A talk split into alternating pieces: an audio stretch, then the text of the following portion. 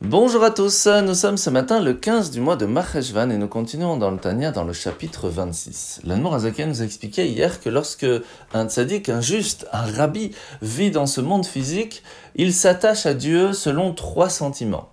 La foi en Dieu, l'amour de Dieu et la crainte de Dieu. Et que son corps physique est né en fin de compte qu'une limite pour lui. C'est ce qui ne lui permet pas d'aller plus loin puisque en fin de compte, même ses disciples les plus proches ne vont pouvoir profiter de lui que d'un reflet de son âme. Par contre, après le moment où le tzaddik va séparer son corps de son âme, et qu'il n'y aura que le nefesh, ce qu'on appelle une toute petite partie de l'âme qui sera attachée à son corps physique ici-bas, ce qui permet à ce que le corps reste entier, mais son esprit, le roi, lui va pouvoir monter dans le jardin d'Éden, dans le Gan Éden, pour profiter des récompenses de tous ces actes ici-bas. Eh bien, lorsque ce roi se trouve dans le Gan Eden, elle n'est plus limitée par un lieu physique. Et c'est pour cela que chaque personne qui va s'attacher à ce que le rabbi, le tzaddik, a transmis pendant son vivant ici-bas, à la façon dont il se comporte, il pourra profiter que lui aussi, une partie de l'âme du tzaddik, se trouvera en lui et vivra à travers lui. D'où la chance que l'on peut avoir de s'attacher au tzaddik de la génération lorsque l'on étudie ce qu'il nous a transmis, lorsque l'on agit comme il nous l'a demandé, nous pouvons profiter et faire vivre le rabbi avec nous à chaque instant.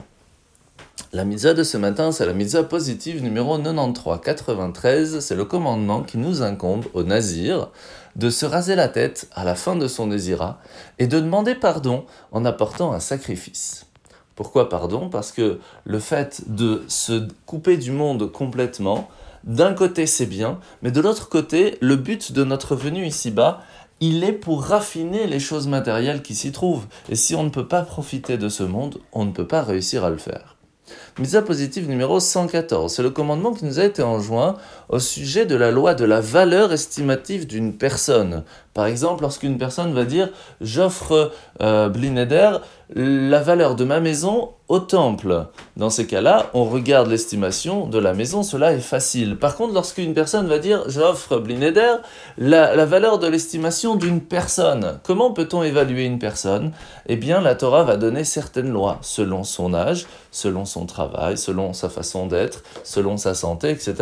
Tout cela va faire la différence la paracha de la semaine. Nous sommes parachat Vayera, où nous voyons que la bienveillance, l'hospitalité, la gentillesse d'Abraham, de toujours donner à, tout le monde, il a une vraie bonté intérieure. Et pourtant, lorsque arrivent les anges pour détruire la ville de Sodome et Gomorre, ainsi que leurs voisins, c'était la ville de Sodome, Amora, Adma et Tzvoim, Abraham va prendre les armes contre Dieu un petit peu.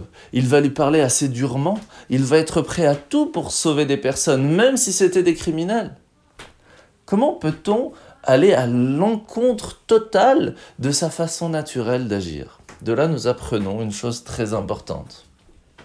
Lorsque nous avons l'occasion d'aider une personne, que ce soit physiquement, que ce soit moralement, que ce soit spirituellement, dans ces cas-là, même si nous n'avons pas l'habitude d'être prêts à tout, de se battre, de faire tout pour pouvoir l'aider, à ce moment-là, on doit mettre nos sentiments de côté pour pouvoir aider une personne, quelle que soit la raison.